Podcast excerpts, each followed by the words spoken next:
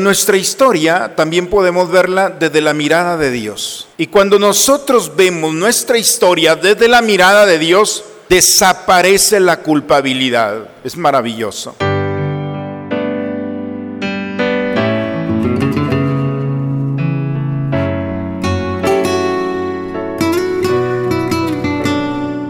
Bienvenidos a la Santa Misa. Tanto amó Dios al mundo que le entregó a su Hijo único, para que todo el que crea en Él tenga vida eterna.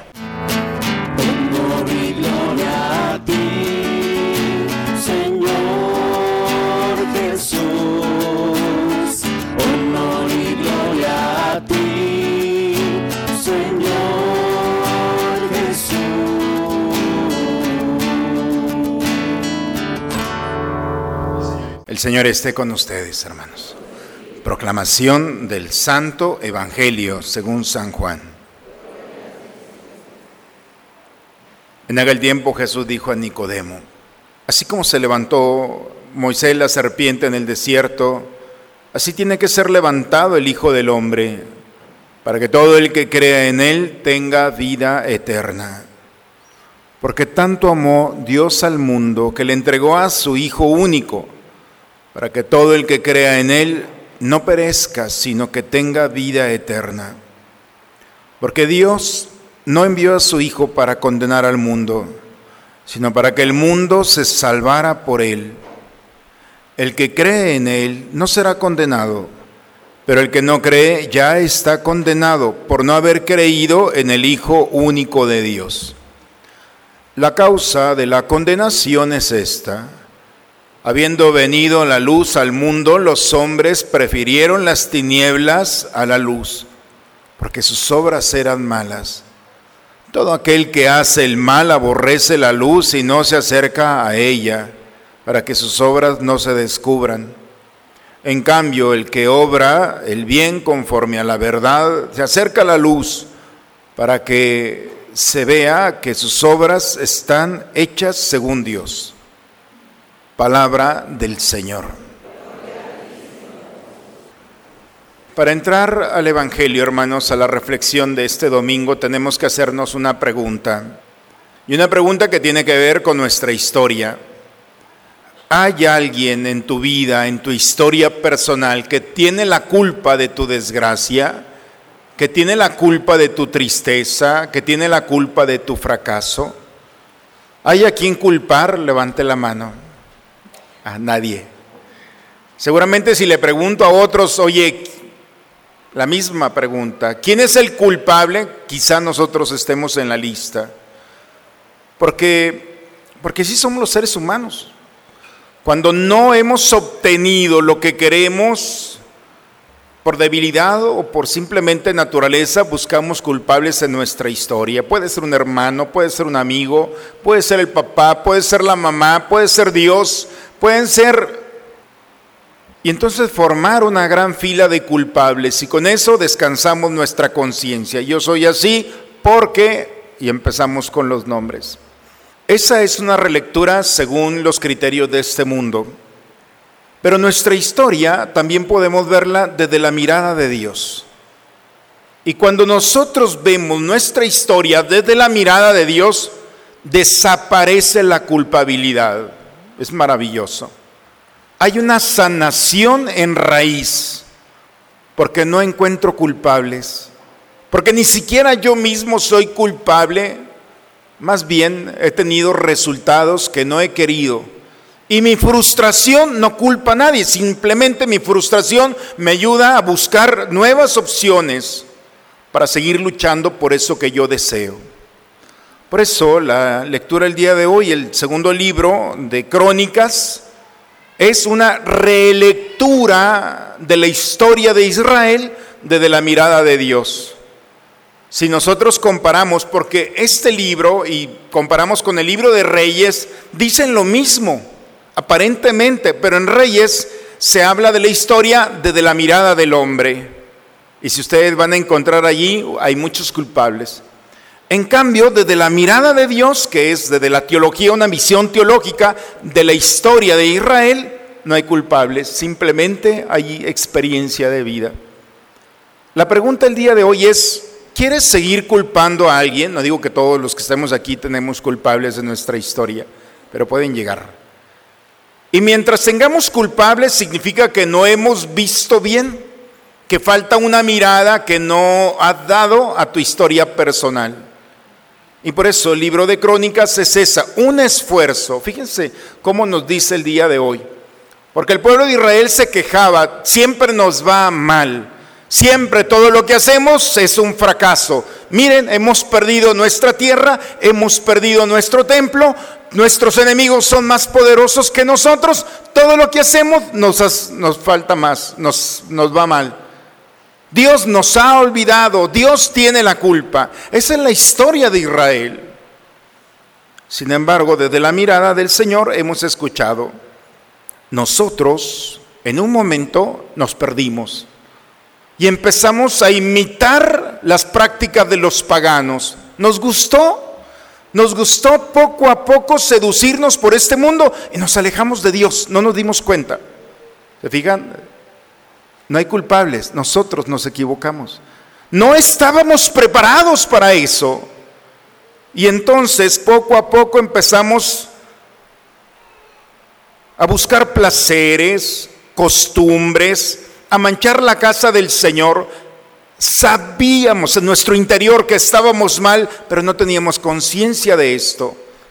Y Dios mandó profetas, el profeta Jeremías, no, no, lo escuchamos, nos reímos de él, nos burlamos de ellos. Y vino la desgracia, no es que Dios la haya enviado, Simplemente que nuestros actos, como no eran buenos, tuvieron consecuencias y perdimos, económicamente nos quebramos. Y se vino todo abajo. Perdimos nuestra tierra, perdimos nuestro templo, perdimos todo y ahora estamos exiliados en Babilonia. El profeta Jeremías había dicho que si seguíamos así, teníamos que caer y pisar fondo. 70 años en el exilio. Y ciertamente duramos 70 años en Babilonia viviendo como esclavos. Pero Dios nos había prometido que no nos iba a abandonar. Y por eso llegó un pagano que no nos conocía, que tuvo un sueño. Y este hombre tan poderoso tuvo un sueño, Ciro, rey de Persia soñó que en Jerusalén se tenía que construir una casa para Dios. Y tan pronto liberó al pueblo de Israel, conquistó nuevamente Babilonia, lo primero que dijo, ¿quiénes son de Jerusalén? Levanten la mano, regresense y construyan un templo porque tuve ese sueño. ¿Encontraron culpables en mi historia? No, fueron simplemente consecuencias de actos. Porque quien obra mal le va a ir mal. Porque nosotros tenemos decisiones. Si son buenas, hay frutos. Si son malas, hay consecuencias. Y cuando nosotros descubrimos que lo que vivimos son consecuencias, no hay más que decirle a Dios, me equivoqué. Por eso en misa decimos, por mi culpa, por mi culpa, por mi grande culpa. No es por la culpa de aquel y por la culpa de aquella y por la culpa. No, no es culpar a nadie con serenidad. Cuando nosotros vemos nuestra historia, no estaba preparado para tomar esa decisión, me equivoqué. Señor, perdóname, dame la sabiduría para no volver a equivocarme. Qué diferente es reclamarle a Dios, tú tienes la culpa de nuestro exilio, tú tienes la culpa que hayamos perdido todo. Cuando decimos al Señor, tú no eres el culpable, ni yo. Simplemente no tenía en ese momento la serenidad para tomar una decisión y me equivoqué. Perdón, Señor, si te ofendí y lastimé a los demás. Me equivoqué. Y el corazón descansa, hermanos, cuando no hay culpables. El corazón y las entrañas más profundas del ser humano, cuando vive la humildad de decir y cerrar los ojos y decirle a Dios, Señor, perdóname no supe realmente lo que estaba haciendo. ¿Cómo fui a caer yo en esto? De veras, yo en la confesión lo he escuchado muchas veces. No saben lo bonito que es para el alma reconocer con serenidad que se ha equivocado. Y cuando brotan las lágrimas de decir, es que si alguien me hubiera dicho, si yo en ese momento hubiera escuchado, no hubiera provocado tanto dolor en mí o en los demás. Pero hoy entiendo que me equivoqué. Señor, dame la sabiduría para no volverlo a hacer. Es una mirada, por eso el primer mensaje de este domingo es, siempre va a haber la posibilidad de que culpes a alguien, ¿eh? siempre. Pero es una mirada muy terrena. La fe nos ayuda a descubrir una mirada diferente. Y aún los enemigos nos va a dar ternura, pobres. Ellos también como yo estuvimos perdidos en ese momento. Y es cuando la gracia de Dios se apodera del corazón humilde para perdonarse, que esa es la obra más grande que el hombre puede darse a sí mismo, el perdón de sus pecados y el perdón para aquellos que en algún momento estuvieron las consecuencias de mis faltas, perdonar a aquellos que me lastimaron. La misericordia y el amor de Dios son muy grandes. ¿Cuántas veces lo hemos dicho? Pero dilo cuando las cosas vayan tremendamente mal, cuando no tengas nada que disfrutar, cuando la enfermedad, la soledad, la vejez, el abandono de los amigos, cuando todo eso se ha acumulado en el corazón, en el cuerpo de una persona, cuando las peores circunstancias estén presentes, Dile a Dios, qué misericordia y qué grande amor tienes. Es la locura. Pablo está escribiendo esta carta a los Efesios en la cautividad. Está encarcelado. No sabemos en dónde. Nosotros, bueno, los que estudian la escritura a profundidad, nosotros, los exégetas, los especialistas que entran al texto sagrado y lo desentrañan, no saben si Pablo escribió esta carta, pero sí uno de sus discípulos. Quizá Pablo ni fuerza tenía para escribir, pero su corazón estaba intacto. Porque todas las circunstancias de este mundo no hicieron posible que Pablo reclamara a Dios nada. Al contrario, en el peor momento descubre el amor de Dios y su grandeza y ve más allá, porque la fe es descubrir más allá de lo que los sentidos presentan. Esa es la locura, cómo un hombre postrado en una cama puede agradar a Dios, puede bendecirlo y alabarlo, cuando las personas que tienen todo se han olvidado de Él y le duele una uña y se están quejando y reclamándole a Dios.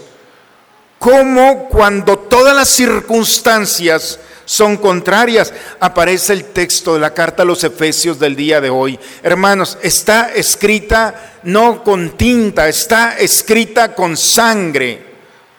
La sangre de un hombre que nos quiere ofrecer lo mejor que tiene. Y hablo de vida.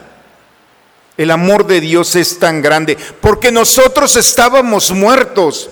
Sin embargo, no han sido nuestros méritos ni nuestras obras, ni nuestro comportamiento lo que nos ha merecido el perdón y la salvación que Dios nos ha ofrecido por medio de Jesucristo. Les voy a decir algo, se porten bien o se porten mal, Dios los va a amar igual.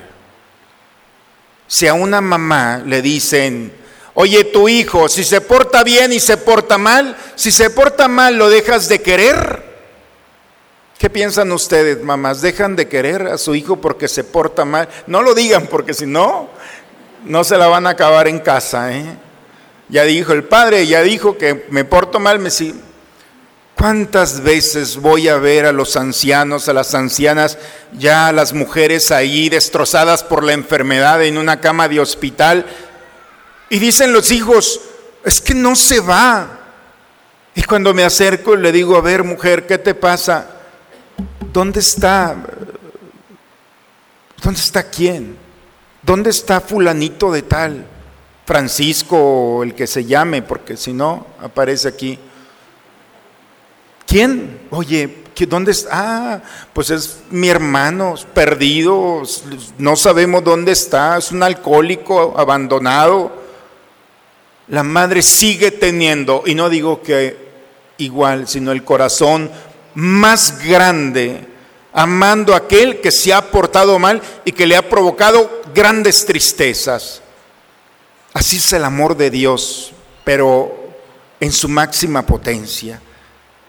No son sus méritos los que han hecho que Dios los ame. Es el Señor, es Cristo que ha venido para tocar las miserias del hombre con amor y transformarlas, sanarlas. Ustedes han sido salvados por la gracia de Dios. Dile a Dios qué piensa de ti. En tu momento de oración, en el silencio, después de toda una historia, siéntate un momento en paz, ponte en silencio y pregúntale a Dios, ¿quién soy para ti? Dejan que el alma se llene de gozo al escuchar la respuesta de Dios cómo Dios manifiesta su amor en el corazón de aquel que le pregunta, ¿quién soy yo para ti? No por nuestros méritos, es un don, es un regalo de Dios. Porque hemos sido creados por Dios. Y hemos sido creados, fíjense bien cómo está el texto el día de hoy. Hemos sido creados por medio de Cristo Jesús para hacer el bien que Dios ha puesto en nuestros corazones. Es más difícil ser malo que ser bueno. Porque ser malo es hacer una cosa que va en contra de tu propia naturaleza. Has sido creado bueno.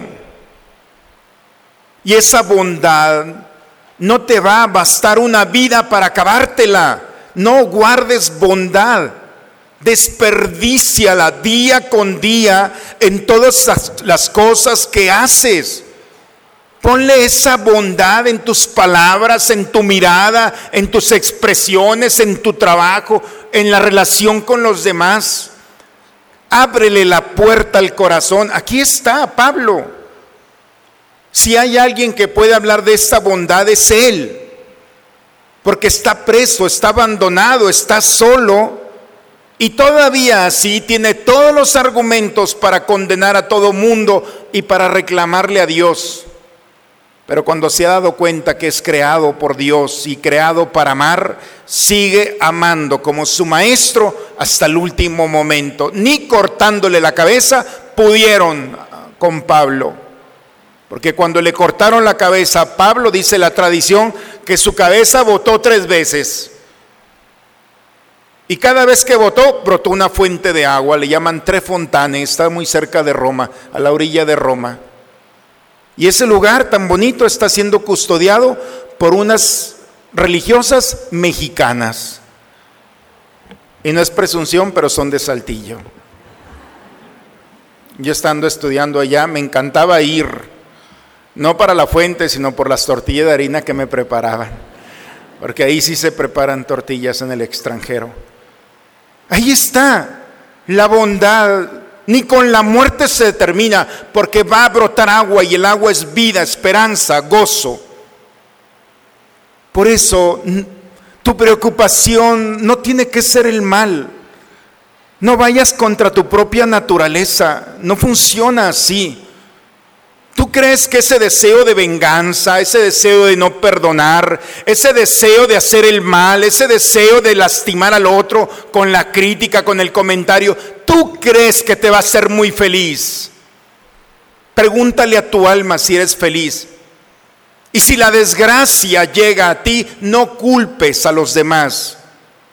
Fue una decisión de amargarte la vida, de perderte la vida y no solamente esta, sino la que Dios nos está ofreciendo. Por eso, hermanos, mucho cuidado. Escuchemos a este hombre preso que es más libre que aquellos que caminamos con nuestro derecho de libertad. Porque es aquel que no ha estado atado a ningún sentimiento. La única razón que tiene en el corazón este hombre es hacer el bien. Y cuando alguien hace el bien es feliz. Y cuando alguien es feliz disfruta. Y cuando alguien disfruta es el orgullo de sus papás. Y cuando alguien ha logrado ser el orgullo de sus papás, ya se ganó el cielo. No hay nada más. La única manera de pagarle a nuestros padres lo que han hecho por nosotros es que se sientan orgullosos de nosotros. Es el cuarto mandamiento. Y quien logra eso se sube a los primeros, no hay duda. Y finalmente, hermanos, el Evangelio, así como el Hijo del Hombre tenía que, como la serpiente que levantó Moisés en el desierto, que todo aquel que la veía se sanaba de la mordida de la serpiente, así el Hijo de Dios tiene que estar levantado para que todos aquellos que lo vean crean en Él. Crean en Él. Soy sacerdote y soy hombre de fe, pero también el método científico es lo mío. También soy estudioso, aunque no parezca. Y sé que muchos de ustedes están aquí. Y preparado con la ciencia del mundo y la ciencia de Dios, me he enfrentado a muchas discusiones sobre este Señor que está allí y ha ofrecido su vida por nosotros. Ateos o no, radicales o no, no hay razón suficiente para que un ser humano se ponga el tú por tú con Jesús. Él se subió a la cruz, el Hijo de Dios, y os ofreció su vida no por sus amigos, la ofreció por sus enemigos. Es muy fácil dar la vida a un padre. ¿Cuántas historias he escuchado y hemos escuchado de papá o mamá que ha entregado su hijo por salvarlo? entregó su vida. Amigos que entregaron su vida por un amigo, pero ¿quién? Ni los héroes, porque ellos lo dan por su patria, por sus ideales ideológicos. Jesús no dio su vida por ideales ni por doctrinas, la ofreció por sus enemigos, porque los nos amó hasta el extremo y la expresión máxima del amor es dar su vida por nosotros, su sangre derramada, la del Hijo de Dios en la humanidad. Al momento de pisar la tierra, el enemigo no pudo más. No entiende cómo el Hijo de Dios puede amar a una criatura tan insignificante que atenta contra él, que se olvida de él, que le recrimina y lo culpa. Y Dios lo sigue amando. El enemigo no entiende eso. Cuando ve la cruz y ve a Cristo, se espanta, no puede entender el gran amor que ha tenido Dios. Y la salvación consiste en aceptar a Jesús como nuestro Señor, reconocerlo como nuestro Dios, como aquel que viene a tocar nuestra historia con delicadeza, no para condenarnos, ha venido para salvarnos. Él tiene muy claro a lo que ha venido Jesús. Y salvarnos es quitarnos de nuestra mente todas aquellas ideas que destruyen, lastiman, te separan, te dividen. Jesús ha venido a purificar la mente y el corazón del hombre. Pero viniendo Viniendo la luz al mundo, algunos no quisieron recibir la luz y vivieron en las tinieblas. Esa es la causa de la condenación. Habiendo escuchado hablar del Hijo de Dios, que se hizo hombre y dio su vida por nosotros, quien no lo acepta está condenado. Así de sencillo. Es el Evangelio, no es cosa mía. Y la condenación no es de Dios, que quede muy claro. Es uno el que decide la salvación o la condenación. Y la salvación es simplemente aceptar a Jesucristo como nuestro Señor Y no solamente aceptarlo, sino manifestarlo en nuestra bondad.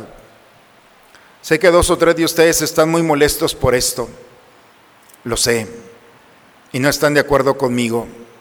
Es el enemigo que te tiene bien atrapado. No es nada contra mí, es contra lo que se está proclamando. Cuando el hombre acepta a Jesús, se purifica, pone límites, se cuida, cuida al otro, defiende, se defiende al otro. El otro es su hermano. Y cuando alguien vive la bondad, empieza a actuar con bondad y va dejando una huella de amor imborrable, aun cuando no esté, su huella va a quedar imborrable, porque la bondad no se borra con nada, queda grabada en la historia de la humanidad. Y el cristiano no tiene opción. Estamos llamados a vivir en bondad. Un acto de bondad, por más pequeño que sea, un saludo, una sonrisa, agradecer, reconocer al otro, callarme cuando los demás están hablando, hablar del Señor en momentos en los que nadie quiere hablar, ayudar a alguien en un momento de dificultad, dar un buen consejo. Esas pequeñas cosas de bondad desarticulan todo el mal. Ni mil actos de maldad pueden hacer un acto de bondad, por pequeño que sea. Por eso, hermanos, las lecturas están aquí. El Señor nos invita a no confrontar la palabra, a dejarnos confrontar por ella. Pidamos el Espíritu Santo para que esta palabra entre y podamos darle una relectura a nuestra historia personal y descubrir en nuestra historia que todo ha valido la pena. Pero cada día que vivimos es una oportunidad para ser mejores y la bondad es un acto de preparación que nos preserva del error y nos perfecciona como hombres. El hombre que vive día con día, desde la mañana, Señor, haz que actúe con bondad. Dame la sabiduría para que mis palabras correspondan a esa bondad. Vas a llegar muy cansado, muy cansada en la noche, muerto podemos decirlo. Pero tendrás una noche que el Señor se va a encargar. Vean a cuántos hombres y mujeres los mandó a dormir y con ese sueño reparador, al siguiente día estaba cristalizado una nueva oportunidad de seguir caminando. Ojalá, hermanos, que en todo momento glorifiquemos a Dios y cualquier acto, cualquier circunstancia, sea una oportunidad para que brote de nosotros la bondad que Dios desde nuestra concepción ha puesto en el corazón del hombre. Es más difícil ser malo, ya no te canses tanto. Deja que la bondad te lleve, te conduzca, ilumine tus pasos, tu corazón, tus pensamientos y tus decisiones. No sabes lo que tu esposa o tu esposo necesita tanto esto. No sabes lo que la bondad puede hacer en el corazón de un hijo, en el corazón de los papás o de sus hermanos. Cuando un joven, cuando un esposo, una esposa se decide hacer las cosas bien, entonces empezamos a descubrir las pinceladas de Dios que sigue estando entre nosotros. En el nombre del Padre, del Hijo y del Espíritu Santo. Amén. Vamos a ponernos de pie, hermanos. Vamos a renovar nuestra fe. ¿Creen ustedes en Dios Padre que ha creado el cielo y la tierra? ¿Creen que Jesucristo ha sido el único Hijo de María que murió, resucitó y está sentado a la derecha del Padre? ¿Creen ustedes en el Espíritu Santo? ¿Creen que los santos interceden por nosotros y que después de esta vida nos espera la vida eterna? Entonces digamos, esta es nuestra fe. Es la fe de nuestra iglesia que nos alegramos de profesar en Jesucristo nuestro Señor. Amén. Puedo hacer un paréntesis, porque a veces me preguntan, Padre, ¿qué vio en misa que dijo eso tan feo? Ni soy vidente, ni soy nada de esas cosas. Lo que sí sé es que los cuerpos hablan. Si alguno de ustedes se sintió confrontado cuando yo digo, si estás molesto, hazle caso a tu corazón y enójate, pero ojalá tengas la oportunidad de un día buscarme aquí en mi oficina. No te voy a exorcizar, te voy a dar una taza de café. Sí hay buen café. Y vamos a disfrutar de una buena charla. Pero ese enojo que está allí no es normal. Porque si te fijas no hace calor, el clima está muy agradable, las personas que están contigo son bien buenas. Porque yo no soy tan malo. Porque han pasado cinco horas para que yo me ponga aquí a hablar del Señor. No fue de que anoche soñé y me puse a hablar. Porque sé lo que necesitas, el alimento para ti y para tus hijos.